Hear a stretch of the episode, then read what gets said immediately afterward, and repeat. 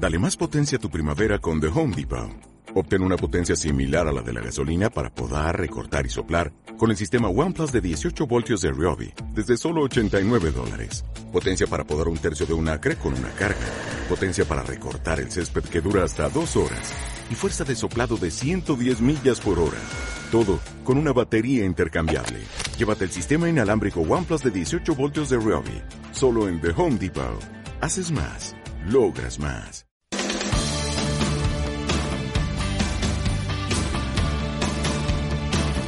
Buenos días, comenzamos un nuevo programa de radio Derecho para Todos, WALS, dedicado hoy a las soluciones a la insolvencia. El objetivo general del programa, como siempre, es divulgar temas jurídicos que puedan ser de interés para la comunidad universitaria y contribuir a la formación integral de los estudiantes de la Universidad de Almería.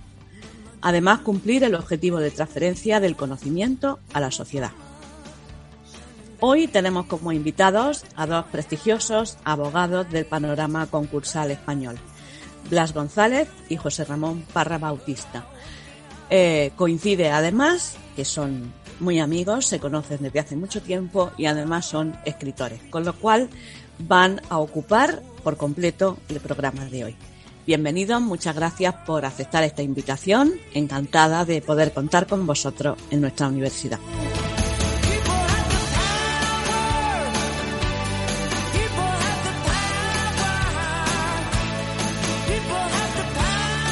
Comenzamos como siempre cada programa con una frase. Hoy con una atribuida a Albert Einstein. Sin crisis no hay méritos. Es en la crisis donde aflora lo mejor de cada uno. Porque sin crisis todo viento es caricia. Bueno, pues comenzamos con el programa. Estamos instalados de nuevo, sin quererlo, en una nueva crisis económica con un montón de empresas de muchísimos sectores pasando por momentos muy malos y queríamos analizar desde este programa jurídico, pero con vocación divulgadora, qué soluciones desde el derecho, sobre todo desde el ámbito concursal, pueden encontrar esas sociedades en la normativa. Como apunte meramente introductorio, porque nuestros invitados, Blas y José Ramón, van a hablar largo y tendido sobre el tema, Hace referencia al Real Decreto Ley 5-2021 de 12 de marzo de medidas extraordinarias de apoyo a la solvencia empresarial en respuesta a la pandemia de la COVID-19, publicado el día 13 de marzo de 2021 en el Boletín Oficial del Estado. Destaco un párrafo de su exposición de motivos. Se extienden hasta finales de año las moratorias para el desencadenamiento automático de procesos concursales, con el fin de dotar de un margen de tiempo adicional para que las empresas que están pasando por mayores dificultades como consecuencia de la pandemia puedan restablecer su equilibrio patrimonial, evitando una innecesaria entrada en concurso.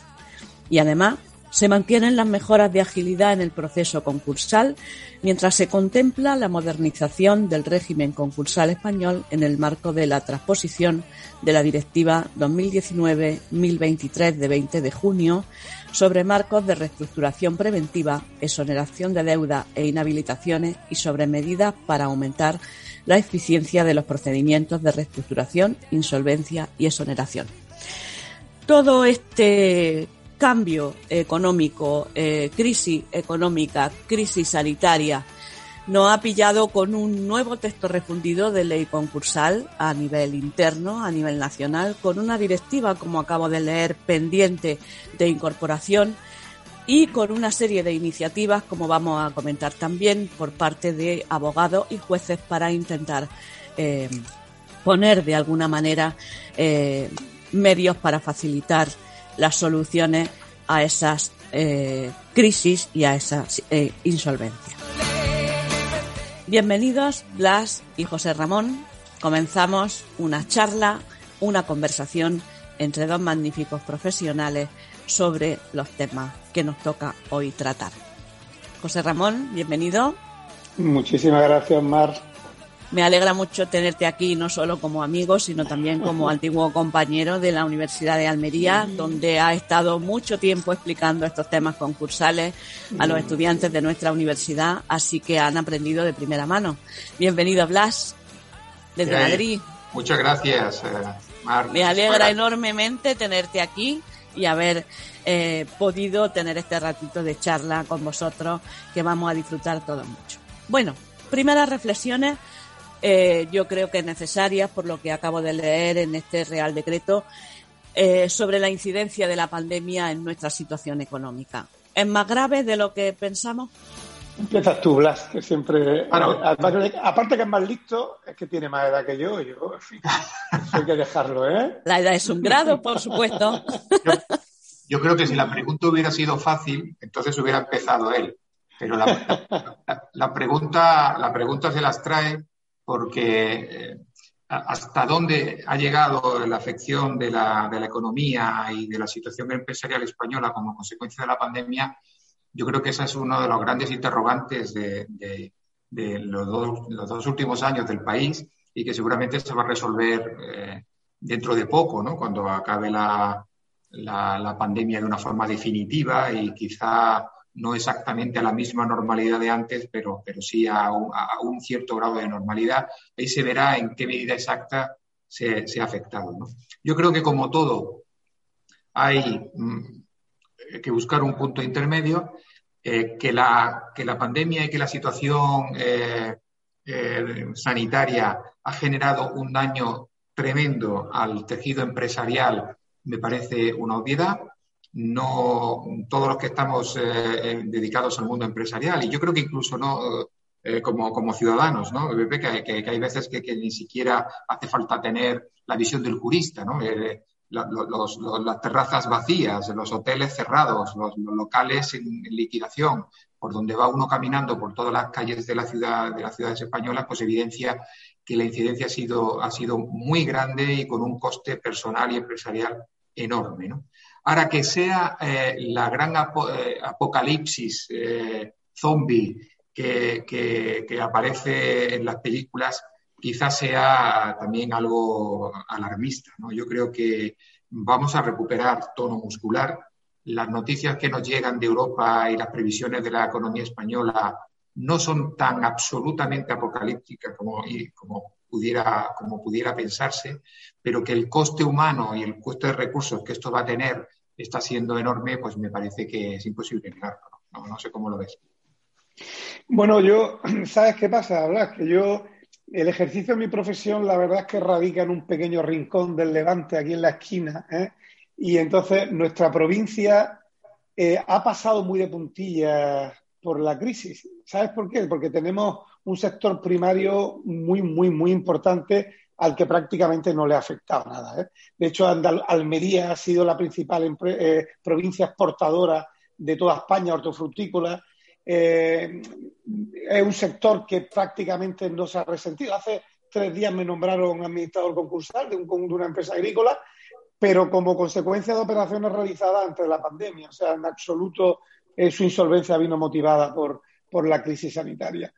Eh, también es verdad que nuestro sector secundario, muy unido al primario, hasta el punto en que muchas veces se, la verdad es que confluyen y se solapan, porque ya, ya no sabes si un invernadero es una industria o es productivo, porque la verdad es que se está trabajando de forma tan inteligente y de forma tan, tan orientada a, la modernización, industrialización, que ya no sabemos si son sector primario o secundario, la verdad es que no, se han visto muy resentidos.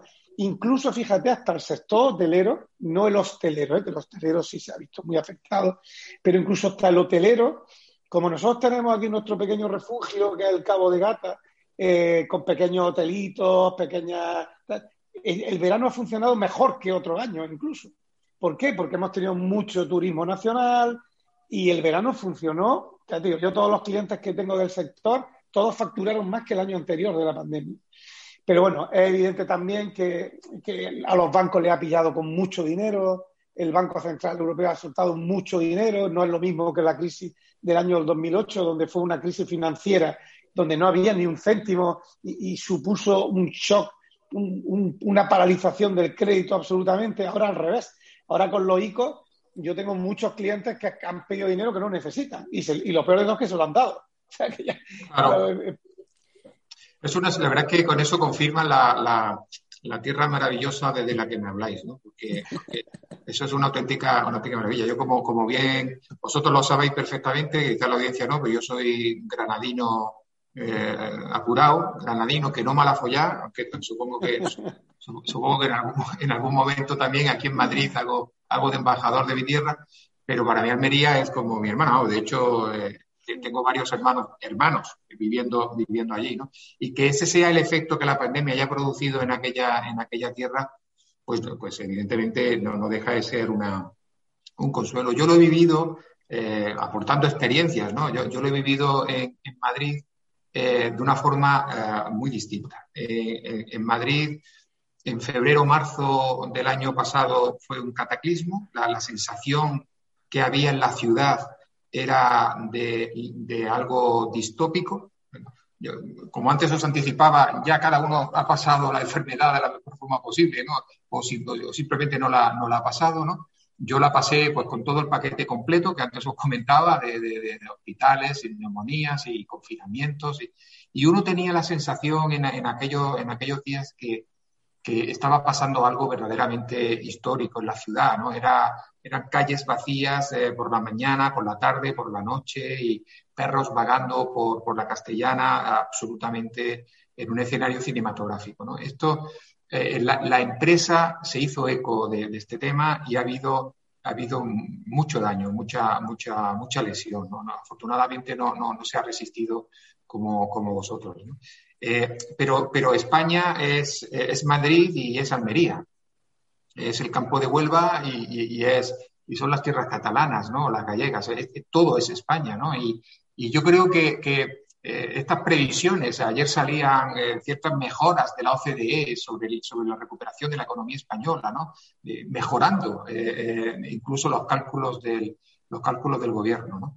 tenemos muy serios problemas, pero yo creo que, se puede lanzar un, mensaje de, de, esperanza. Es decir, lo hemos pasado muy mal, eh, somos todos una familia, la española, eh, con mucha cicatriz, con mucha escoriación, estamos magullados, pero, pero creo que saldremos adelante. El coste está siendo muy grande y, quizá la, gran pregunta de, porque nuestra querida profesora Gómez, nuestra querida Mar, nos llama a, dos concursalistas, porque tanto tú, como yo, que hemos eh, nacido los dos como abogados, juristas, eh, al, hilo del nacimiento de la ley concursal. Yo recuerdo perfectamente en aquellos años del nacimiento en que había varias personas perfectamente identificadas por provincia. Nuestro querido Pepe, porque yo lo llamo Pepe, desde el, tal Parra era la persona que identificaba todo lo que era el profesional de la, de la concursalidad en aquel en aquellos años, de, hablo del año 2003, del año 2004, 2005, cuando estaba todo por, todo por hacer, eh, nos llaman a dos concursalistas y quizá donde yo creo que no soy tan optimista es en la, en la receta. Es decir, eh, que, esto tiene remedio, que vamos a salir, que, el año 2022, 2023 serán años de relanzamiento. Yo creo que estamos en presencia de unos nuevos Happy Twenties, ya, ya, ya veremos a ver qué pasa, pero eso habría que pensar. Sin embargo, las disposiciones, eh, los proyectos normativos que nos están llegando, cómo se está abordando este, este tema, a lo mejor es eh, un ejercicio de ortodoxia, Pepe, pero yo a mí me parece que son preocupantes. Son, son, preocupantes. El hecho de la moratoria concursal, yo no sé si ibas a tratarlo, Mar, pero eh, Justo es la siguiente pregunta. Entonces, quería agradeceros a los dos la introducción, por supuesto, hacer una pequeña broma, porque tú hablabas, Blas, de los perros en Madrid, pero es que en Almería hemos tenido jabalíes visitando la ciudad y la universidad. Así que hemos visto lo nunca visto, realmente. Pero efectivamente tu final de la intervención eh, engancha con la siguiente pregunta que tenía sobre la mesa. ¿Cuál es vuestra opinión sobre las moratorias concursales, sobre esa receta, como tú dices, legal para intentar solucionar? Yo estoy con lo que decís con vosotros en la realidad distinta de, cada una de nuestras provincias en España, ¿no? En cada una se vive de una manera. Afortunadamente, Almería, pues bueno, puede, eh, puede llorar por un ojo, aunque hay situaciones también terribles, ¿no? Pero ¿la moratoria concursal es la solución o puede agravar el problema? Uf.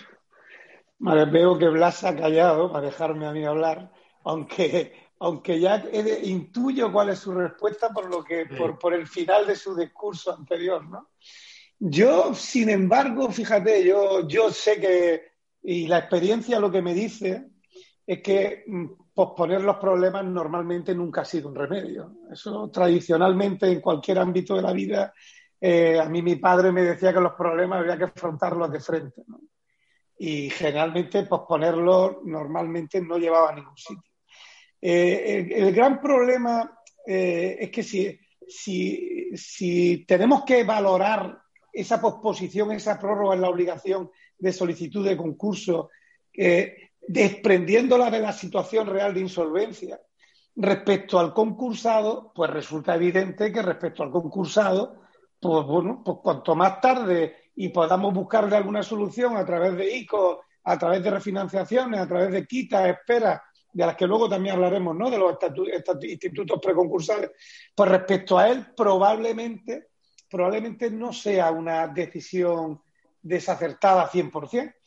El problema es que en nuestro sistema económico, el capitalismo, eh, lo que se prima y lo que favorece nuestra economía es el movimiento económico.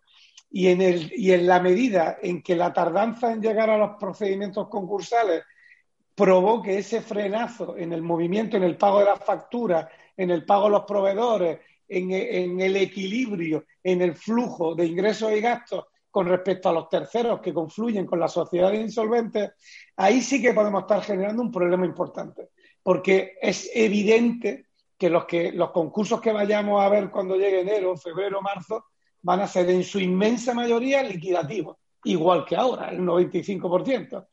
Con lo cual, a diferencia de Blas, que seguramente habrá visto muchos convenios en Almería creo que los únicos cuatro convenios que ha habido, bueno, creo que ha habido alguno más, pero los cuatro son míos. O sea, que tanto como, es verdad, pero como administrador concursal y como, y como letrado.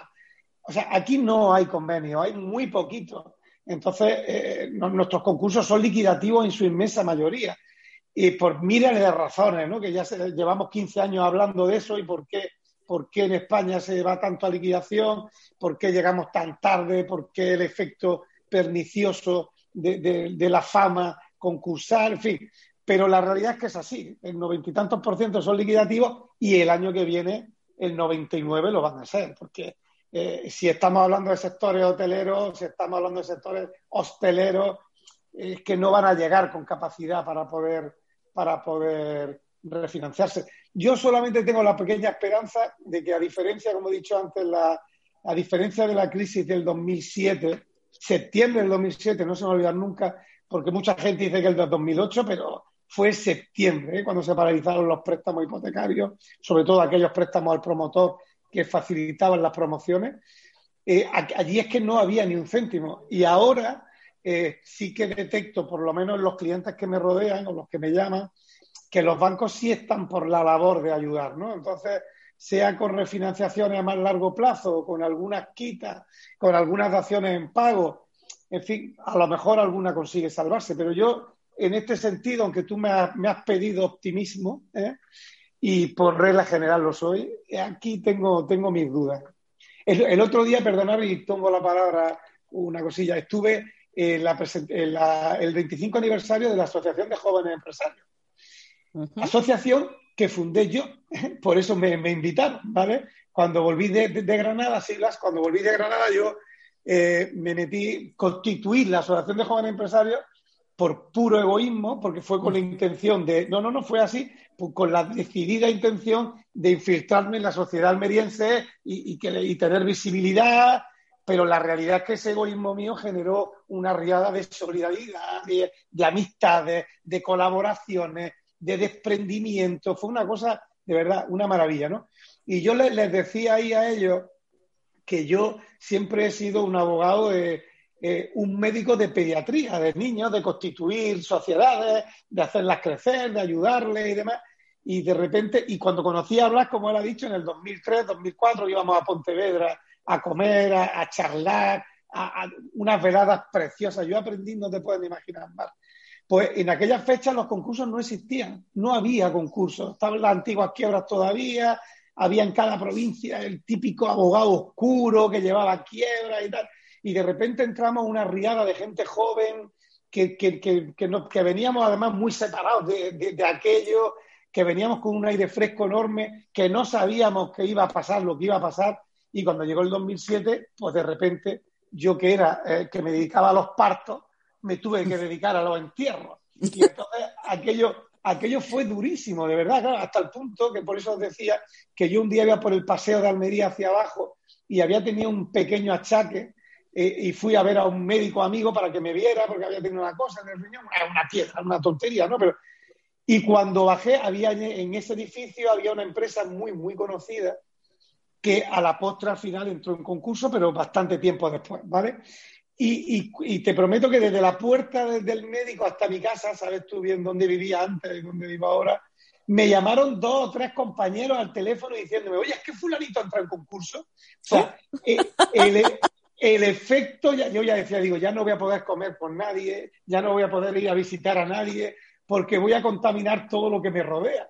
Cualquiera que se me acerque va, va a estar emponzoñado por esa, por esa vitola que es, este tío está en insolvencia, ¿no? este tío ya no va a pagar a nadie. Con lo cual, fíjate tú, ¿no? Eh, pero esta vez la verdad es que no lo veo así. Yo esta vez veo que hay mucho más dinero en la calle, veo que, en fin, Europa, eh, veo que nuestra deuda además va a ser una deuda ya perpetua para todos los restos, con lo cual que debamos el 120, el 105 o el 123, por lo mejor no va a ser tan importante como, en los años 80, pero bueno.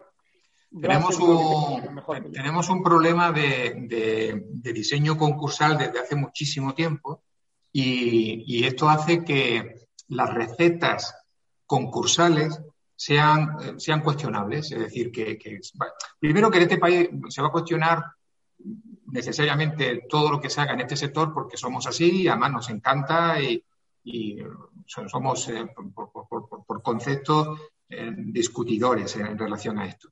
No hablamos de, la, de las recetas del, déficit público y de, gobierno del gran timón del país, porque eso ya, nos llevaría a, a, otros terrenos más pantanosos, ¿no? ya, políticos y, tal, sino hablo de la, de la receta concursal, específicamente concursal.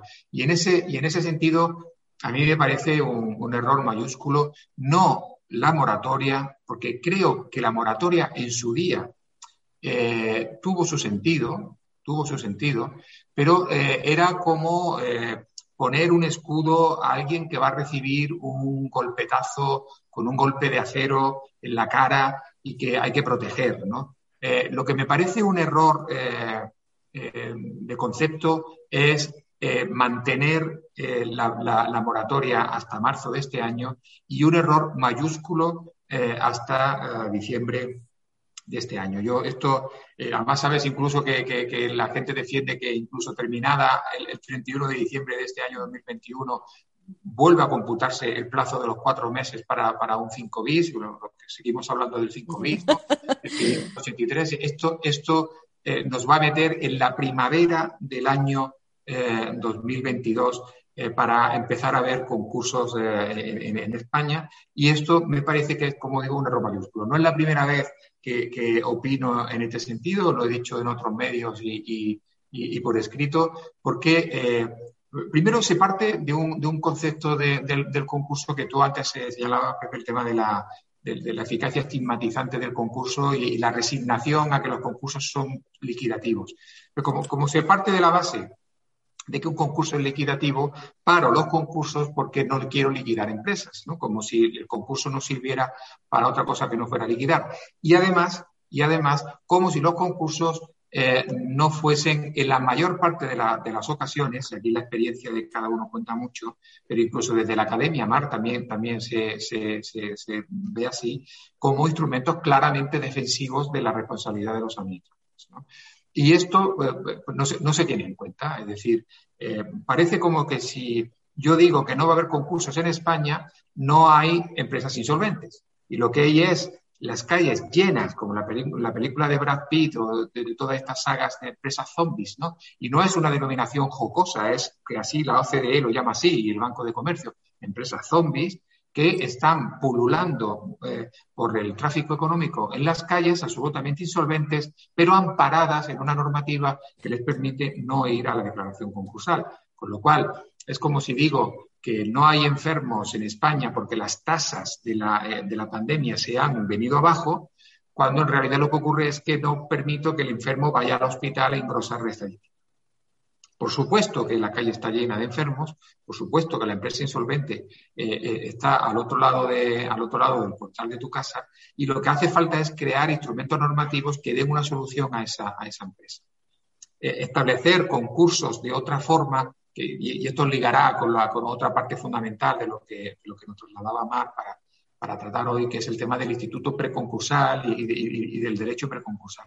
Pero que la moratoria sea una solución para la insolvencia del país me parece un error verdaderamente eh, Cuando llegue eh, el año 2022 y, la primavera de 2022, van a aflorar una serie de, compañías eh, por miles que eh, son insolventes desde hace mucho tiempo. Y aunque en este punto yo soy optimista por, por, naturaleza, yo soy un optimista y redento, pero atención, y esto mi querido compañero convendrá conmigo, atención a las piezas de responsabilidad y atención a la responsabilidad de los administradores concursales. Porque lo que la moratoria está diciendo es que no hay que presentar el, concurso dentro del plazo de los dos meses que, establece el artículo 5 de, la ley, el texto refundido, y, eh, y por lo tanto que no habrá un retraso culpable. Pero eh, atención al hecho de que la grabación de la insolvencia haya provenido del hecho de que no fuiste al concurso cuando tenías que haberlo hecho. Porque no te van a meter una pieza de calificación por retraso culpable, pero te la pueden meter incluso por responsabilidad societaria por haber dejado la compañía hecho unos zorros desde febrero del año 2020. Pero claro, esas piezas de responsabilidad eh, a posteriori van a ser dignas de, ser estudiadas con toda la cautela, porque el mensaje del legislador no ha sido ese, pero atención a lo que está por venir por esas vías de, de la responsabilidad porque tenemos mucho que decir al respecto.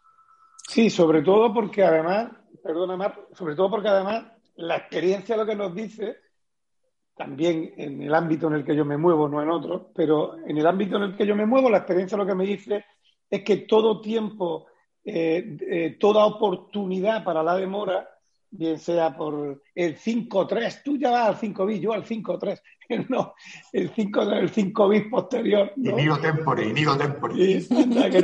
Eh, pues aquel famoso, en nuestro caso, que si siempre se ha preparado, o sea, se ha utilizado para preparar de forma más adecuada el acceso al concurso, ¿no?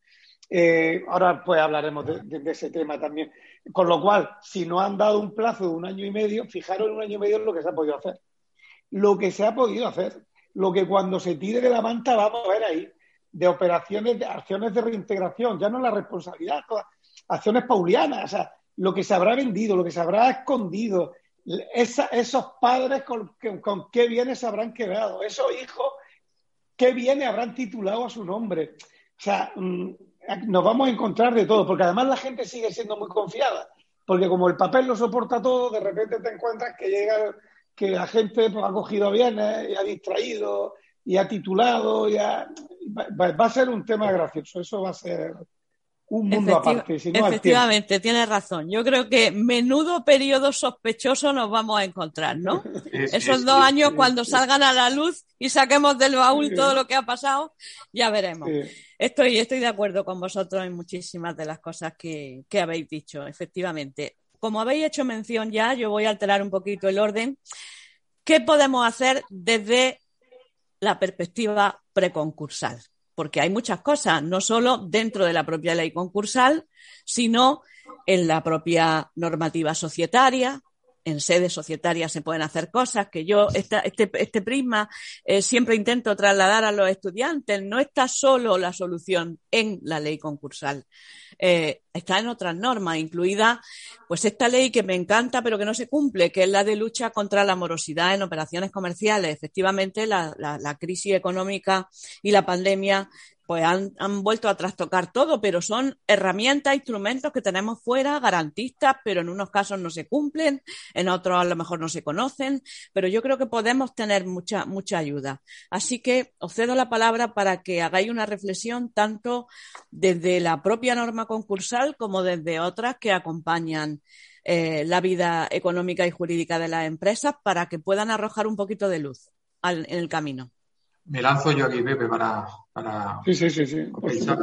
Eh, em, yo creo que el, derecho concursal eh, ha ido, el derecho concursal moderno, el español, ¿no? desde el año 2003 en adelante, eh, dejó atrás el derecho preconcursal. Yo, hubo debate, o sea, los padres, como sabe, soy perfectamente de toda la escuela de, Don Manuel, de, Manuel Olivencia y todo quien se hizo cargo de, aquella, de aquellos textos y de proyectos de ley. El tema de la del, preconcursal, la preinsolvencia, estaba perfectamente puesto sobre, la, sobre, sobre el tablero. Había muy sesudas discusiones sobre eh, algo que, prácticamente dinamitó cualquier avance en este sentido, que era la, delimitación del presupuesto objetivo de la preinsolvencia. O sea, ¿qué, es exactamente la preinsolvencia? ¿Qué era la alarma temprana? ¿Cuándo hay que saltar y, que salte el warning, ¿no? que te salte la alarma eh, en, rojo dentro de la empresa para saber que no estás en insolvencia, pero sí en preinsolvencia y que algo tienes que hacer y qué tengo que hacer? ¿no? Eso fue un debate pospuesto eh, eh, antes hacía referencia a, nuestro querido viejo amigo del, del 5-3, que, efectivamente fue el gran protagonista porque lo que hizo el legislador, luego lo hizo en el año 2009, fue sacar una pieza de, los sistemas preconcursales y la metió dentro del concurso. Pero claro, sin, sin, relación con nada con el, con el preconcurso, sino en, el concurso. Hubo, un juez que se llevó un, una, cantidad de aplausos equivalente a la cantidad de, tortazos que recibió, porque se le ocurrió decir que el 5-3 era necesario que acreditara que estabas en negociaciones y que si no, y que si no, no se, no se, no se, no se Ahí, ahí tenías tú un auto, ahí tenías tú un auto en Granada que no es que el de Blas, lo, voy a cortar porque es que el de Blas fue un auto señero completamente. Magnífico, magnífico, lo recuerdo. Estábamos con los comentarios a la ley concursal, ¿no? Sí, sí, o con aquellos formularios concursales cuando aquello. Estábamos en aquello y, y yo decía, si es que esto es una pieza preconcursal que tiene sentido porque te protege como paraguas, el famoso paraguas protector que decía Juana y Emilio, que en paz descanse, hablaba de, los paraguas protectores importados de, toda la normativa europea y occidental, de proteger la negociación, paralizar ejecuciones, que eso todavía no se decía en aquel momento, pero sí proteger del concurso necesario porque, porque estoy en negociaciones para lo que luego todo se desarrolló, que era el acuerdo de refinanciación o el acuerdo extrajudicial de pagos. Pero como en aquel momento no, había ni refinanciación ni acuerdo extrajudicial, nos pusieron un paraguas porque el paraguas servía por sí mismo. Pero, ¿para qué vale el paraguas? Si es, eso vale para la refinanciación. Pero se les olvidó meter en la refinanciación en aquel momento, nos dieron el paragüita simplemente. Aquello, eh, de hecho, se, reformó la ley y hubo que, modificarlo a la vista de aquella polémica sobre, sobre el 5.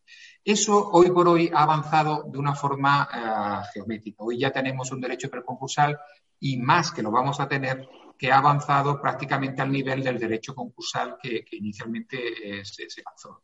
Eh, el texto refundido ya tiene un libro específicamente dedicado a la, vamos a llamar, a la preconcursalidad, un texto refundido que nos cogió en mitad de la pandemia y cuando todos pensábamos que se iba a esperar a la, directiva, pues eh, el profesor Rojo lo, metió y finalmente nos, nos cambió a todos el verano estudiando este tema para el 1 de septiembre, además el 1 de septiembre, eh, con, toda la, con toda la intención.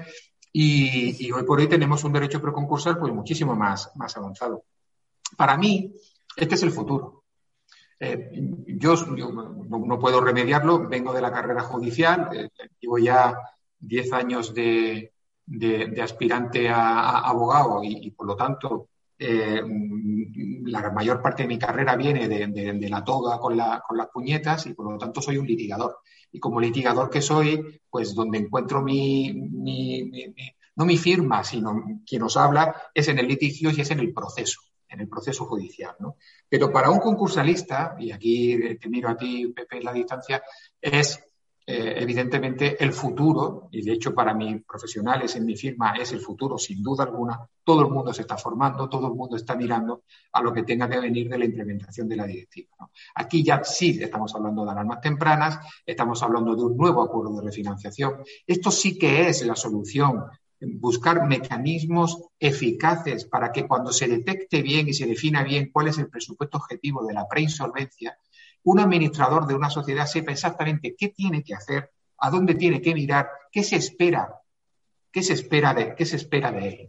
Y esto será lo que ponga el cortafuegos a la responsabilidad a la que tú antes hablabas, la responsabilidad societaria y, por supuesto, la responsabilidad concursal. Uno de los grandes debates que hay ahora mismo por aquí, que está, y supongo en Almería también, en todas las provincias, es formación en materia de directiva, pero también formación en materia de las obligaciones legales de los administradores sociales en la situación de preinsolvencia. Un, interrogante de primer calibre. Bueno, yo, yo estoy totalmente de acuerdo contigo que la, que la preconcursalidad tiene que ser un futuro, bueno, lo es ya el presente, pero eh, debe de adaptarse la normativa a ver la directiva, lo que finalmente sale. Todo el mundo está siendo muy optimista. Yo, hasta que no lo vea, soy más del eje, del eje data que del eje ferenda. Entonces, la realidad es que yo ya me he llevado tantos chascos con la ley referenda que prefiero esperarme a que salga y cuando salga ya me veré realmente cómo queda, ¿no? Eh, sinceramente, y te lo digo de verdad, vuelvo a repetir mi, soy como Asterio y mi pequeño reducto, ¿no? Vuelvo, porque es verdad, tengo por, mi, mi, despacho, por todo, la verdad es que me, me, centro muchísimo en el terruño del que como, ¿no? Y, la verdad es que en, Almería, lo digo por nuestros estudiantes también, para que no sean tan catetos como yo y salgan fuera, que, digo, seguro que les va muy bien, pero que en Almería los estatutos preconcursales, aquí no está habiendo grandes refinanciaciones, no, no, no, no está habiendo disposición adicional cuarta, no, no está viendo el 71 bis. Es que no lo hay, no nos engañemos, nosotros no lo está viendo. Tú sabes, Blas, que se hizo perfectamente para determinadas empresas. Eh, entonces, hace falta, hace falta unos estatutos preconcursales adaptados al tamaño.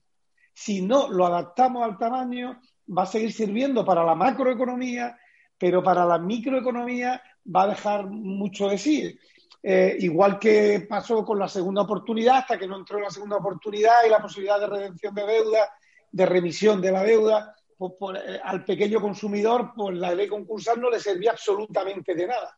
¿Recuerdas, Mar, que te pedí, hice yo un pequeño libro, que además con otro amigo, hablas con Gregorio, con Gregorio, de, la ¿eh? otro de la Morena. Lo hicimos a, la limón, entre los dos. sigo, sigo estando mucho en contacto con él. Sigo corriendo yo mucho más que él, ya lo sabes, pero en fin, eso a él le molesta enormemente. Pero, bueno, es, lo, es, lo, que os digo, hace falta, hace falta pensar en el tamaño. Aquí el tamaño sí importa. ¿eh? Estimados alumnos, que nadie os diga que es mentira. El tamaño importa. Y ya, y solamente lo que tú decías, el tema de la ley de capital. Pues mira, me voy aunque sea una, inmodestia absoluta, voy a contaros que yo la ley de sociedad de capital la utilizo muchísimo eh, en relación al concurso, eh, sobre todo en, tanto en cuanto eh, tengo que apoyarme en ella para evitar o eludir o planificar la responsabilidad de los administradores. Y digo lo de la, lo de la modestia porque hoy por hoy en España se permite la liquidación de sociedades con los acreedores insatisfechos, con un acreedor insatisfecho, por un recurso que se presentó ante la Dirección General del Registro Notariado por un letrado de provincia de una esquina de este país, que soy yo, y fui en el 2015, el verano, presenté el recurso a la, a la dirección pensando que me lo iban a denegar para posteriormente irme al juzgado mercantil pensando que no me iba a admitir el concurso porque había un solo acreedor y por tanto poder defenderme de Hacienda. Fue, esa era la planificación, para que Hacienda no pudiera derivar al administrador social la responsabilidad. Y la sorpresa fue que con el cambio de, director general en el registro notariado, pues admitió mi recurso y permitió la liquidación de la sociedad con un solo acreedor insatisfecho. Y a partir de ahí, pues como podéis imaginar, pues, pues, se están dando grandísimas soluciones, por lo menos para mí, porque, porque estamos consiguiendo refinanciar deuda, estamos consiguiendo hacer muchas cosas y dejar al acreedor que nunca lo permite. Mm. Sabéis que normalmente es o Hacienda o, en su caso, la Seguridad Social. Y estamos consiguiendo liquidar sociedades habiendo llegado a acuerdos con acreedores, eh, pero dejando al final uno solo de los acreedores porque es que no se avienen. Yo con la gente tributaria, yo no sé, Blas, si has tenido tú acuerdos singulares, pero son imposibles, o sea, es que es imposible. son extremadamente difíciles. Este es, este es otro de los grandes, de los grandes debates. Eh, uno este que comentamos, ¿no? La, responsabilidad de los administradores sociales en la preconcursalidad, en la situación de preinsolvencia en la que serán instrumentos preconcursales. Efectivamente, todo ese éxito en materia societaria y, tal obedece a que eh, no funcionan adecuadamente las instituciones concursales en, una determinada dimensión de en un tejido empresarial determinado, con, un perfil de, deudor determinado, y eso hace que profesionales como tú lo lleves a, donde tienes que llevarlo, ¿no? a este tipo de instrumentos societarios.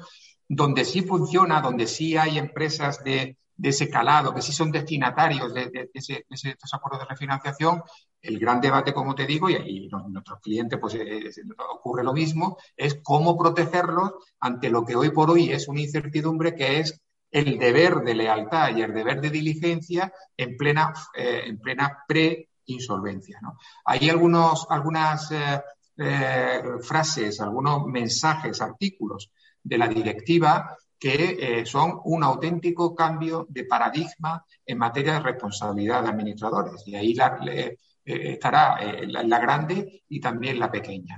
entender que cuando se dé la alarma, de la, alarma temprana, que decían los franceses, ¿no? la, la situación de preinsolvencia, el administrador social tiene que atender no solamente al interés social, sino al interés de, la masa pasiva es un auténtico cambio de paradigma para eh, el, deber de lealtad y el deber de diligencia. Y esto hace, genera una situación de inseguridad verdaderamente tremenda mientras que no sepamos delimitar adecuadamente, y esto lo haremos con los profesionales, lo hará la justicia, lo hará, lo hará la justicia mercantil y finalmente el Supremo. Mm. El otro protagonista, sin duda, es el crédito público, sin duda alguna. estoy totalmente de acuerdo con esa con esa puntualización, con, e, con ese foco que pones, Pepe, porque está, está clarísimo. El, crédito público es eh, en, contra de lo que viene diciendo el Fondo Monetario, en contra de lo que viene diciendo la OCDE. El crédito público en España es absolutamente intocable y nos estamos encontrando, yo me lo, sufrí como juez, lo sigo sufriendo como, como abogado, creo que vosotros exactamente la misma medida, y es que hay cierta ah, distorsión en el mensaje por parte de la administración pública. ¿no? Y, es una cosa que a mí siempre me ha, me ha, me ha revelado. ¿no? Es decir, mire, yo agradecería del poder público, de la administración, que me dijera que el crédito público y el interés público va a estar siempre por encima del interés de la empresa. Pero lo que, lo que, no me parece congruente, es absolutamente incoherente por parte de Hacienda y Seguridad Social, es decir que al mismo tiempo que están defendiendo el tejido empresarial. Eso, eso no es posible. O sea, yo estoy haciendo modificaciones de convenio, que es una, una, cosa, pues eso, de normativa de emergencia, de convenios incumplidos de empresas plenamente solventes que no han podido resistir esto y que se van a, modificación de convenio y la única, la única que, se, que, se niega y que tiene capacidad de acabar con la empresa y definitivamente llevar a los trabajadores al paro absoluto es la seguridad social.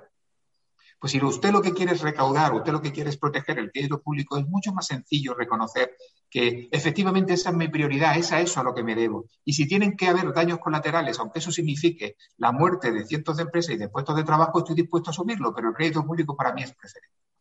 Pero este discurso de que eh, eh, el, gobierno, el Poder Ejecutivo, está garantizando, trabaja para, la empresa, trabaja para el sector productivo, cuando en el mundo concursal hacen lo que hacen y, no vamos a hablar del tema de la segunda oportunidad, porque lo, que está haciendo eh, el crédito, eh, el crédito público la segunda oportunidad es, verdaderamente eh, pues eso, un, rejón, un disparo a la línea de flotación, con toda la discrepancia de profunda que sabéis que hay entre lo que dice el Supremo y lo que ha dicho el, texto refundido. Esto también es para mucho cotilleo y para hablar mucho de cómo los, cómo los jueces hablan entre ellos y lo que le dijo uno, lo que le dijo el otro y que el secretario de Estado le musitó al oído eh, no sé cuánto y al día siguiente tenían una sentencia revolucionaria. Bueno, para eso están los reglamentos, como ley, la ley concursal carece de reglamentos, eso están las tesis correctoras. Eso es una, son nuestros reglamentos. ¿Cómo nos gustan las tesis correctoras a los Bueno, esto me viene, me viene estupendo para, para lanzar otra cuestión que tenía aquí pendiente. A través de los acuerdos de las juntas de jueces o de los jueces de distintas mm, de, de distintas audiencias, eh, de distintas provincias, ¿se puede corregir tanto la normativa concursal? ¿Se pueden cambiar las reglas del juego? Porque veo que los abogados en esto son más prudentes. Presentan en el ICAM, en el Colegio de Abogados de Madrid, una guía de buenas prácticas para agilizar los concursos. Pero sí que me da un poco de miedo lo que se está diseñando a muchos niveles, no solo concursal, eh, sino también a otros niveles, eh, desde, desde el equipo de jueces que tiene que decidir. ¿Este prepack concursal? Mm, Estas indicaciones sobre la venta de unidad productiva que están al margen, eh, bueno, ahí, al margen de la norma. Si me permite hablar, voy a empezar yo, ¿vale? Porque él va a hablar del prepack y yo voy a hacer un chascarrillo. Porque es que tu, tu pregunta me ha venido. Tú has preguntado, ¿se puede, no? Sí. Os voy a contar, cuando yo, cuando yo era bastante joven, y además Blas y yo no nos conocíamos, pero nos merodeábamos porque él y yo estábamos en sitios muy cercanos. En concreto, yo estaba en la calle Pintor López Mezquita, él estaba muy cerquita enfrente, en fin, él sabe de lo que le digo, ¿eh? Bueno, entonces yo, yo, yo, yo tenía un amigo que era íntimo amigo, que tenía, bueno, nos hacíamos, acordáis, no voy a decir de qué asignatura, ¿vale? y teníamos que examinarnos oral en una asignatura y este era el hijo de un guardés de la finca de uno de los catedráticos de Granada. ¿eh? Y entonces llegó el tío al examen oral, el tío digo mi compañero, ¿vale?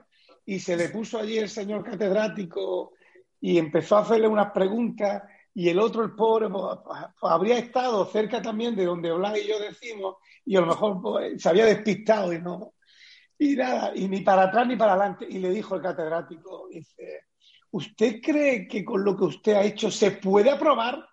Y el otro dijo, pues, y el tío, pues se puede. y lo aprobó. Entonces, mi pregunta, se puede. ¿Eh? Y entonces mi, respuesta a lo que tu pregunta es, se puede. Exactamente igual que dijo aquel catedrático, que no voy a decir quién es. ¿Vale? Porque de hecho lo hacen. Lo que es una pena es que se tenga que hacer ahora que está el Ejecutivo y el Legislativo, que están ahí, no, el Ejecutivo, perdón, el Judicial y el, y el Ejecutivo están como están, lo que es una pena que tengamos que dar lugar constantemente a que por parte de los jueces se tengan que asistir a las tesis correctoras, porque también es una pena, y Blas, que fue un magnífico juez en la audiencia, lo, fue en los juzgados en los que ha estado, pero en la audiencia le voy a echar yo el piropo porque él no va a ser capaz de hacerlo él no tiene lo que yo de decir que yo he hecho el recurso, él no va a ser capaz de eso, pero, pero se lo he hecho yo. Soy un amigo, Pepe, soy un amigo. En la, en la decimoquinta fue una maravilla leerlo siempre. Yo aprendí. Yo, yo recuerdo el artículo que hizo hablar sobre la acción directa. En la, bueno, fue, fue una maravilla, vamos. Entonces, pero bueno, es una pena que eso se tenga que hacer. Lo que se había que pedirle al legislador es que fuera más que acertara más, que atinara un poquito más. Yo estoy, eh, bueno, bebé, mil gracias, macho, porque esto es un, amigo, ciertamente. Eh, la, la pregunta, eh, querida Mar, es si, si, se puede o no se puede, ¿no? Es una pregunta retórica, evidentemente, porque la respuesta absolutamente correcta y merecida es la que nada Exactamente, es esa. Sí se puede, sí. Y, y de hecho, las, las, de, nuevo, son interpretaciones correctoras. La, interpretación correctora, y esto también es, como estamos aquí los dos compañeros eh, eh, haciendo cosas de, la, de, de, abuelo cebolleta de, los años de los años 2003, 2004, 2005, de aquellos primeros años, la interpretación correctora se llamó así por la interpretación correctora del artículo 87, que era una ley, un artículo de la ley concursal que decía que cuando un, un acreedor tenía un, fiador, una Un garantista. Había que calificar el crédito en ese concurso según en la forma que mejor mereciera, que mejor favoreciera el interés del concurso. Y entonces los juzgados empezaron a calificar a todos los, créditos que tenían una balista, un fiador, que siempre eran los socios, Los castigaban a la cola, los llevaban al infierno del crédito subordinado. Y, todos los jueces dijimos eso. ¿Cómo? A ver, lo que quiere decir el legislador es que si el fiador te paga, pues entonces habrá que, pero mientras que no te pague, coño, no lo castigues, ¿no? Claro, eso tenía un ligero problema, y es que la ley no decía eso. Y entonces eh, eh, se hizo la, interpretación correctora. Luego, luego vino la prenda de crédito futuro, luego ha venido muchas muchas batallas. Y por eso, para los concursalistas, hablar de la tesis correctora tiene, tiene eso. El problema de, las tesis correctoras últimas es que ya no es interpretar la ley, ya es aplicar la ley checoslovaca. En, este caso, aplicar la ley holandesa. Y eso, pues, pues genera, genera ruido genera mucho ruido. Luego, además, está esta parte, como te digo, más de, piel, más eh, de, cotilleo interno, de vida de patio, de patio de vecinos, porque los mercantilistas, en España hay aproximadamente unos 80 jueces especializados en materia mercantil por oposición. Luego hay muchos otros que llevan jueces mercantiles, pero especialistas no somos más de setenta y tantos, ochenta, yo creo que pueden estar ahora mismo. Y evidentemente, los que estábamos en la sección 15 de Barcelona en aquellos años, no tenemos la misma escuela de los que hicieron luego la sección 28 en Madrid, o la, de Pontevedra, o, la de Málaga, o la de Valencia. Y esto viene, el PREPAC viene evidentemente de la, de la escuela catalana, y la escuela catalana dice que esto es muy bueno que protege mucho más la venta de la unidad productiva, da soluciones inmediatas y es bueno para la... Y a mí me parece eso innegable, innegable. Esto es una buena solución. Pero coño, con perdón, me tiene, tiene un problema. Y es que no está en la ley. No, no, es, no es interpretar la ley. Es que ya se ha dado un salto. Inventársela. Es inventársela.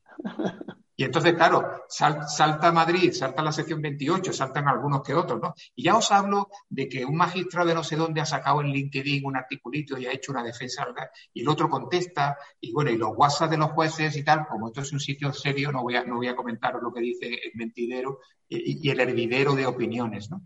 Pero, eh, claro, es que los madrileños dicen, oiga, que son tan jueces especialistas como los de Barcelona, dicen, oiga, si a mí eso me parece muy bien, pero vamos a que el legislador lo diga. Si, si, eso funciona tan bien, vamos a ver, ¿no? Que es por donde tú ibas mal, por la, por la, por la, por la pregunta, ¿no? Es posible, pues, pues, pues lo están haciendo, lo están haciendo. Y, y, funciona, pues claro que funciona, pues claro que funciona. Pero me refiero, genera inseguridad jurídica, efectivamente no está en la ley, pero también genera desigualdad, porque esto es un acuerdo de los jueces catalanes que tendrá un ámbito territorial de aplicación en Málaga, no sé, no sé si. En Málaga lo están haciendo. En Málaga lo están haciendo. Rocío, Rocío ha, admitido ya un par de ellos. Yo en el despacho estoy tramitando uno y, aquí en Madrid, pues, ¿qué haré? Pues rezar para que me toque eh, quien me tiene que tocar. ¿Eh? Ahí vamos. A tu Igual que decía, Pepe lo ha dicho antes respecto a la dirección general. Menos mal que cuando puse aquel recurso hubo cambio de dirección. Bueno, es que yo os puedo, os puedo contar la intrahistoria también de aquello, pero en fin, no sé ya eso. bueno, bueno, eso tendrá que quedar para otro programa. ¿eh? porque si no, es que yo quiero hablar también de vosotros como escritores, entonces se nos va el tiempo. Eh, bueno, yo creo que hemos dado un repaso magnífico a muchas cosas, pero quiero también que habléis un poquito de las profesiones que están vinculadas al derecho concursal, porque no podemos olvidar el objetivo de este programa, que es, como hemos dicho al principio, bueno, pues servir de formación integral para nuestros estudiantes y muchos de ellos Hoy precisamente he recibido la invitación para la imposición de becas de alumnos de doble grado, que por cierto es una titulación estupenda para quien vaya a dedicarse al concursal con conocimientos de empresa, del mundo de la administración de empresas y derecho. Pero ¿qué podéis decir de las administraciones de las profesiones concursales, perdón? ¿Qué está por hacer en especialización mercantil, en mediadores concursales, en profesionales que se dedican a ser administradores concursales, porque ahí también hay mucha crítica en esa profesión, ¿no? En esa actividad. Blas, Blas, ha orientado perfectamente ante el futuro, va por la, por la preconcursalidad. Los administradores concursales ahora mismo ya no se sabe muy bien cómo van a quedar, si se va a profesionalizar en el futuro. Están las asociaciones, ASPAC en concreto está pidiendo que se creen profesionales eh, que sean nombrados por parte de, los jueces, pero dentro de, la profesionalización exclusiva, con lo cual ya no será, sería eh, libre el acceso a, esa profesión. Mira, yo lo que antes he dicho de la Asociación de Jóvenes Empresarios, que me, he quedado con el chascarrillo y, no, he, dicho lo que yo iba a decir, ¿no? Lo que yo les dije cuando me preguntaron, oye, pero ¿la crisis ha ido bien o ha ido mal? Y yo decía, no os confundáis, somos abogados, siempre ganamos. Cuando, cuando va muy bien, cuando va muy bien es una maravilla porque nos dedicamos a los partos y, venga a dar a luz, venga a dar a luz. Eh, cuando va mal, pues nos, volvemos enterradores y venga a enterrar y venga a enterrar. Lo único que hay que ser es muy bueno en lo que te decidas hacer. Si te decides ser perito, sé el mejor perito. Si te decides a ser administrador, sé el mejor administrador. Por lo menos inténtalo. Si te decides ser procurador, pues especialízate y sé el número uno de los procuradores en temas concursales porque no se dedican a eso. Y no, o sea, haz lo que quieras hacer, sé feliz, lo que tú quieras, pero esto al final te tiene que acostumbrar. Hay luces, sombras, eh, hay días que te toca llorar, hay días que te toca alegrarte y, porque tienes una magnífica sentencia, a los dos minutos tiene otra providencia que te está diciendo que prepare el recurso. que aquí hay que venir llorado. Y hay que ser, es verdad, y, uno tiene que tener claro que tiene que ser bueno en lo que hace. Y a partir de ahí luego, pues que te influirá la suerte, te influirá tal, pero que yo, y Blas también coincidirá conmigo, cuando yo, yo terminé en Granada, él terminó un pelín antes que yo, pero yo cuando terminé en Granada era la crisis más grande que se podría imaginar uno. El 92, todo, eh, eh, yo, yo pedí un préstamo para poder venirme a Almería y montar lo que yo monté, y yo pagaba de interés el 21% de interés a la general, que era mi caja amiga el 21%. Había una tasa del desempleo del 27%. O sea, ¿qué me estáis contando de que está difícil? Difícil lo tuve yo. Vosotros lo tenéis chupado con vuestros padres, vuestras madres, en, vuestra casa todavía. Yo me fui a mi casa a los 17 años. Bueno, no tampoco quiero echarle la bronca a nadie, ¿eh? pero, joder, es que. Te ha salido la vena de padre, ¿eh?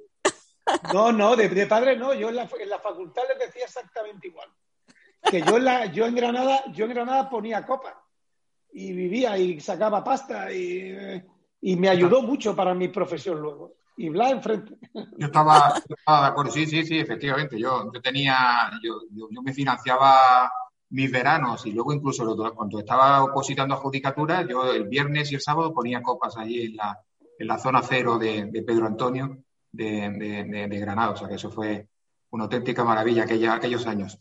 ¿Dónde está el hueco? Yo hay una cosa que comparto absolutamente con, Pepe, que es el tema de sea, sea donde esté, sea donde sea, eh, el hueco donde esté, eh, tienes que ser el número uno. Y, eso no es, no es ya un tema de, valores a, trasladar desde, la universidad o incluso desde la familia a, a, nuestros jóvenes, sino porque es que, es que va a ser muy difícil que tengas un hueco verdaderamente meritorio si no eres el número uno porque la, especialización está llegando a unos niveles que eh, necesariamente tienen que encontrar tu hueco. Yo soy poco enemigo de especializar a nadie eh, mucho antes de lo normal, mucho antes de tal. Primero hay que ver, tener toda la, visión global para luego finalmente, con criterio, saber a qué quieres especializarte y no tener especialistas de 21 años. Eso me parece verdaderamente una, una contradicción conceptual.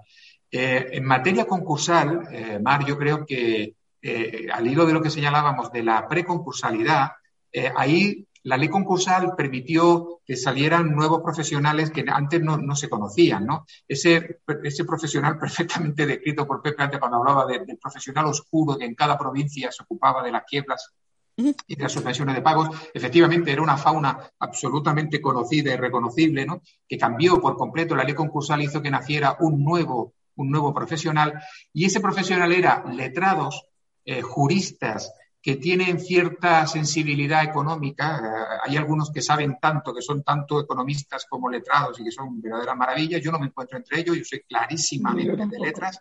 Yo hice griego en los maristas, o sea que con eso te lo digo todo. Y, eh, pero bueno, te, te, esfuerzas y, conoces la contabilidad suficiente o ver un plan de viabilidad o comprender la dinámica empresarial. Eh, y luego hay economistas que, han desarrollado un, instinto jurídico absolutamente desbocado y que por lo tanto pueden tener contigo una conversación suficientemente sólida como para que no, no digan tonterías. Ese nuevo profesional, eh, el ADE, eh, la ley concursal fue una, auténtica espoleta y tal. Ahora viene una nueva fase, la preconcursalidad de la, de la, de Unión Europea, va a imponer una normativa española en el año que viene, porque tampoco vamos a llegar, se ha pedido una prórroga, parece, para la implementación de la directiva hasta julio del año 2022, y eh, este profesional de nuevo va a venir una nueva oleada de profesionales. En, la directiva se habla de alguien que está todo el refor, toda todos los economistas publicitando y haciendo códigos y protocolos, que es el insolvency practitioner, ¿no? porque si no lo dices en inglés no, no parece que no, que no, que no funciona. ¿no? El, el, profesional que asesora a la empresa en la situación de preinsolvencia y le ayuda a dar con la fórmula exacta para salir de esa situación de preinsolvencia. Eso va a tener una, condición económica fortísima y también una, condición jurídica importantísima. De nuevo tendremos ese doble, doble profesional. Atención, abogados, que no nos quiten ese, esa parte de, de, la tarta a los economistas que están mucho más alerta y mucho más eh, adelantados en el estudio de, esa nueva figura del insolvency practitioner, mucho más que nosotros, que, los abogados. ¿no? Nos resistiremos, nos resistiremos. Muy bien, pues muchísimas gracias sobre vuestras consideraciones eh, concursales, preconcursales, profesionales y de todo tipo que, que habéis hecho. Ha sido una conversación magnífica. Me voy a quedar con el final, con el mensaje final. Ser el mejor, ser bueno en lo que se hace o como dice una querida amiga mía, poner corazón también en todo lo que se hace. Yo creo que lo que ha quedado reflejado para quienes nos vayan a escuchar es que sois los dos unos apasionados del derecho. Tú lo has vivido, Blas, desde la judicatura, como bien dices, con unas resoluciones magníficas y también con unos artículos, como recordaba Pepe, muy buenos. Eh, Pepe lo ha vivido solo desde el lado del abogado, pero Mm, me consta que sois los dos. ¿Alguna, ¿Algún artículo escrito? Quiero decir, como juez no, también ha escrito mucho, claro que sí. Y lo mejor es cómo eh, vas abriendo vías, es decir, que eso que has contado de la Dirección General de Registro y del Notariado te abre, o sea, te soluciona a ti un problema el que tenías sobre la mesa, pero abre el camino al resto de profesionales del derecho. Y yo creo que mm. eso eh, tiene que ser un orgullo, decir, bueno, pues yo tenía aquí la duda, si me iban a decir que sí, que no, tal, lo intenté y salió. Bueno, y yo creo que es lo que realmente nuestros escuchantes van a ver, que sois los dos, como digo, unos apasionados del derecho.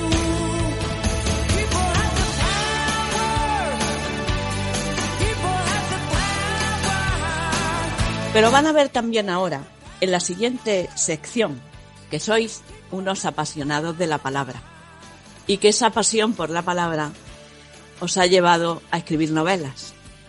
Y quiero que cada uno de vosotros hable. Yo he seleccionado dos, pero a lo mejor tenéis otra en cartera de la que os apetece hablar más, no lo sé, porque está claro que este confinamiento también ha permitido a quien tiene venilla literaria eh, ir haciendo nuevos, nuevos borradores, ¿no? Nuevas obras. Pero me gustaría que Pepe hablara de, de, una novela preciosa que escribió, a mí me encantó cuando la leí, Udri, y que Blas hablara de otra novela extraordinaria. Tuve la suerte de estar en la presentación del libro en Granada, cuando todo sea antes. Y además, ¿por qué no lo voy a decir? Porque al final este programa demuestra pues la amistad que con distinta eh, intensidad y desde distinto tiempo nos une.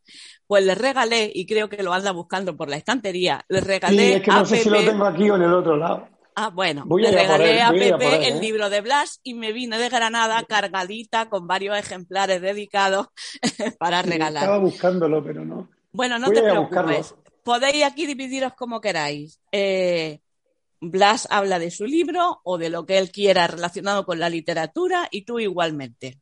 Cuando queráis. Bueno, pues eh, gracias. La, la, oportunidad de hablar de, literatura después del derecho me parece un auténtico hallazgo, porque efectivamente, efectivamente es algo que a los enfermos de la palabra nos ocurre con frecuencia. Y eso aquí, de nuevo, tenemos un vínculo pepillo. los abogados eh, vivimos de la palabra, cada día eh, más de la palabra escrita o cada día más de la palabra eh, oral, de la, de la verbalidad, de, cómo vamos a las salas, de cómo construimos los argumentos, porque en definitiva tenemos que transmitir, tenemos que comunicar. Y esto hace que para nosotros sea prácticamente natural el, tratar de expresarse eh, a través de la palabra, de la palabra escrita. Yo cuando, cuando era joven, yo quería ser escritor y mi padre, que falleció con el COVID hace, en septiembre, se, me decía siempre, era un visitador médico, era padre de cinco hijos, una, con una cartera llena de medicinas por toda Andalucía, eh, y me decía, hijo, busca estabilidad, si eres capaz de hacer derecho, hazlo.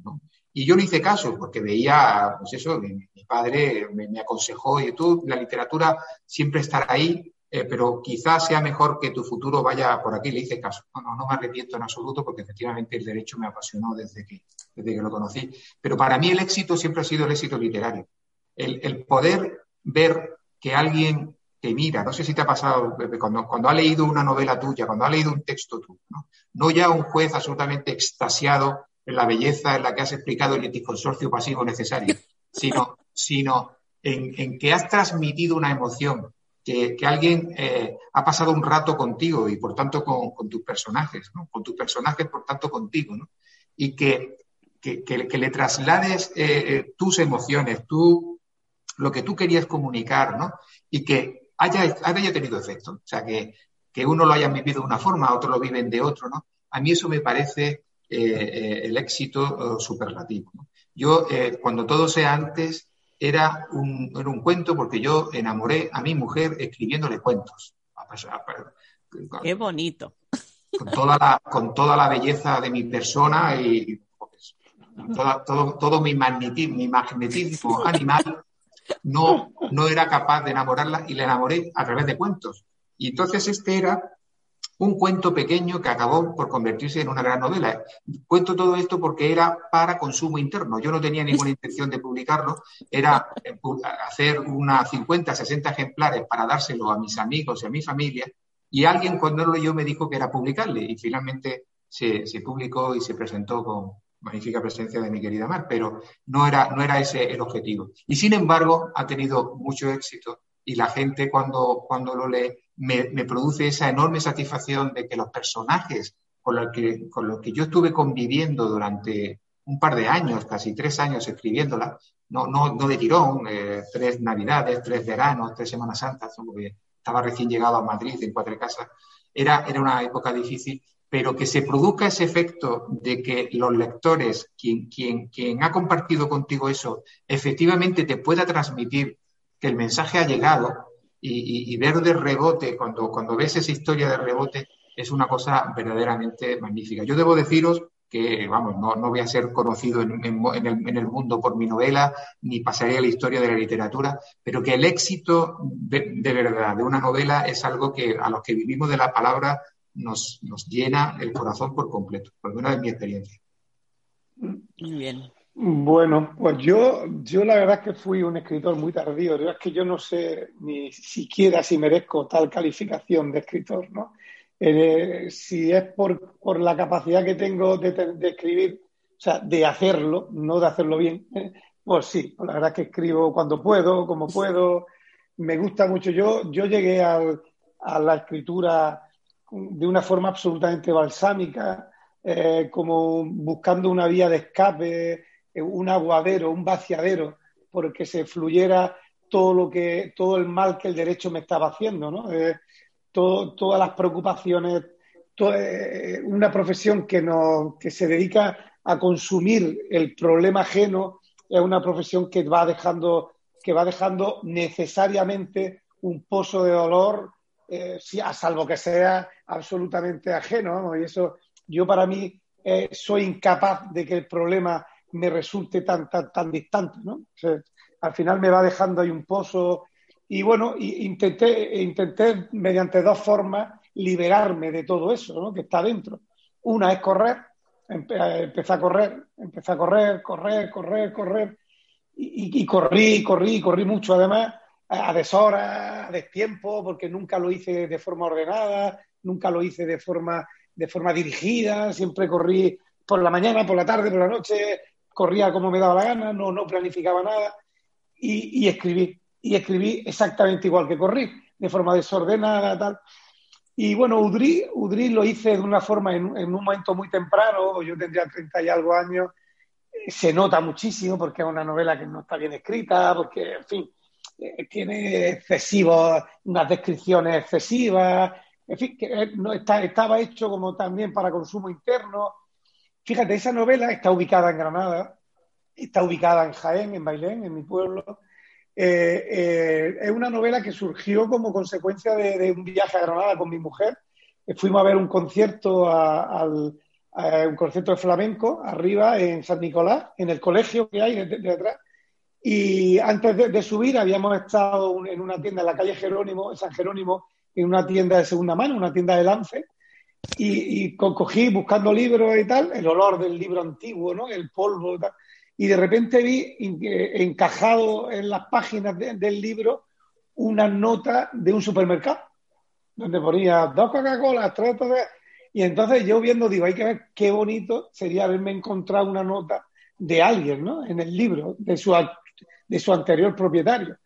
Y entonces cuando ya estaba yo ahí en el concierto, en una noche mágica, estuvo, estuvo tocando además alguno que yo conocía y que me gustaba mucho además y, yo ya estaba dándole vueltas, rumiando aquello de, hostia, qué buena idea para buscar para una historia de un libro, de una persona que entra y le coge tal, y, el libro le transmite un mensaje y cómo ese mensaje tal.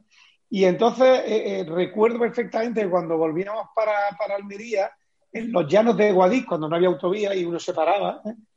recuerdo que nos paramos, había ido una, una, tarde inmensa, inmensa, inmensa, un domingo por la tarde, con toda la... Cuando entonces nevaba, incluso hasta en Granada, eh, todo toda la sierra nevada, nevada, el castillo ahí colgado de la nada, ahí en mitad. Y joder, y ahí se me ocurrió, se me ocurrió, la, se me ocurrió el principio de la historia, el principio. Y, la verdad es que me puse a escribirlo, me puse a escribirlo. Mar lo leyó, creo que yo no sé si tú leíste Borrador o en aquella época nos conocíamos, porque sí que lo leíste. Luego has leído todos los otros borradores. Eso es. Este fue en formato este editado.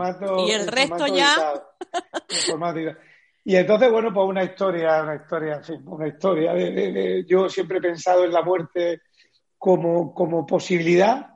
Y entonces es la historia de un suicidio y cómo alguien se suicida buscando a, una persona que ha fallecido, que Udri es un tipo de amor, un amor inmenso, el amor más, más grande que existe, ese amor eterno, es un amor que es capaz de incluso perdurar a la muerte, ¿no? Y entonces es la historia que empieza, el primer capítulo es, como la Guardia Civil encuentra a un, a un chico que, ha, que se ha suicidado y sin embargo está sonriendo, ¿no? Y entonces la historia es por qué, por qué se suicida y se suicida además riéndose. Cuando, ¿Por qué busca a alguien que ha fallecido a su vez? Si la encuentra o no la encuentra y por qué, en fin. Es una chorrada historia, pero bueno, a mí me, gustó mucho escribirlo, la verdad que me regodé mucho escribiendo. Tiene gracia, Mar, que, al final, eh, después de todo esto y tener a dos juristas de, del concursal y de la experiencia, acabemos cerrando como dos escritores que hablan del amor, ¿no? No dejar de ser una cosa, una cosa mágica. y yo con un pañuelo de corazones, ¿eh? en honor al final del programa. Madre mía, madre mía. Ah, bueno, bueno, de verdad que ha sido un programa precioso, me encanta. Muchísimas gracias por vuestra aportación, efectivamente ya no como juristas, concursalistas, sino como escritores precioso mensaje también para quien soy consciente que muchos estudiantes tienen también su venilla literaria ahí guardada, ¿no? Y, de ánimo también, ¿por qué no? Para, para todo jurista que haya en ciernes y para todo escritor en ciernes.